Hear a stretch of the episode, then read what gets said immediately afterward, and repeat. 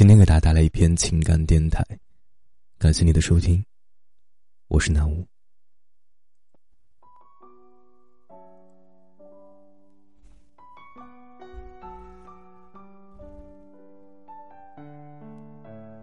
不知道你是否也曾有过这样的经历？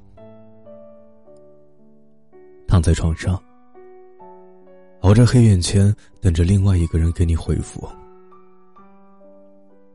明明已经困得睁不开眼，却还在心存侥幸，怕眼睛一闭上就会错过他的讯息，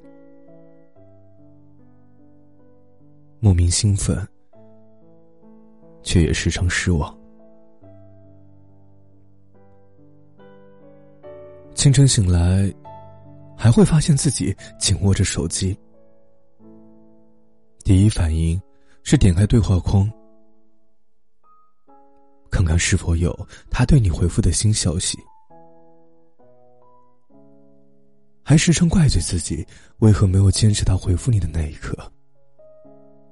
这样，你或许可以秒回，但看着空白的对话框，你还是没忍住，让难过泛滥。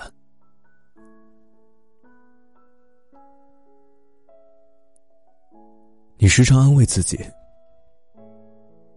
他也许是有要紧的事错过了而已，不是故意不回你的信息。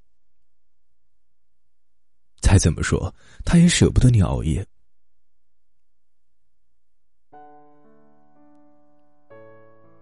其实，我们只是在自欺欺人，只是不愿去掩盖自己不承认的事实。就是对方根本都没有想过回你，根本没有把你放在心上。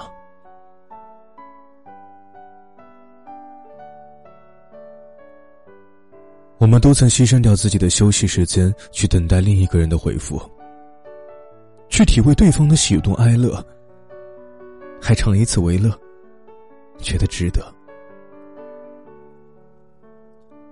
然而。事实却很残酷。如果他真的心疼你，不会让你痴痴的等一连几天的空白；如果他真的是对的人，不会舍得让你熬夜，哪怕他再忙，都会回一句晚安，叮嘱你早点睡觉。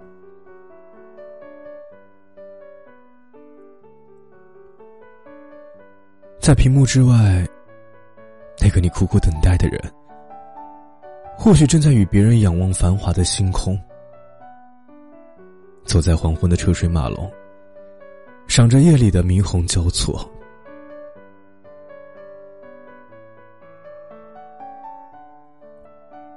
每个人都有自己的生活，千万别把自己的情绪依托在别人身上。样，即使不遍体鳞伤，也会攒满一堆的失望，甚至消磨掉自己对感情的憧憬，丧失自己的个人价值，会觉得被整个世界所抛弃，把控不了任何事儿，会胆战心惊、小心翼翼，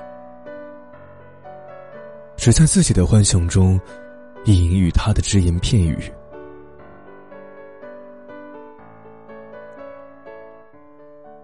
曾经有位作家说：“夜晚是一个人心灵最脆弱的时候，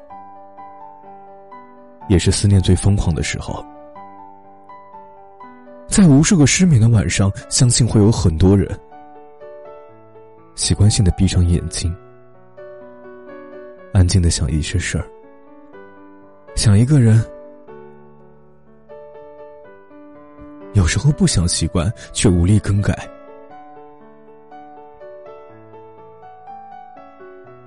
本该属于自己的夜晚，却被一个人的冷漠所占据的滋味，并不好受吧？或许只是自己不甘心被他冷落，不敢承认自己永远等不到那个人，所以只能在深夜里惩罚自己，佯装自己还是值得去被回复的人，所以逼迫自己甘愿默默的等下去，直到心里慢慢的泛起凉意。依然不愿就此结束，却清醒的回到自己的生活。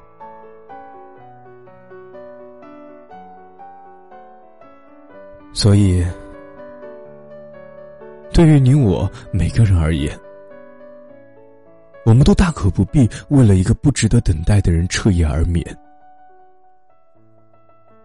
真心待你的人，或许就在你的身后默默的守护你。只是你不愿意放下手机，不愿意去回头看看。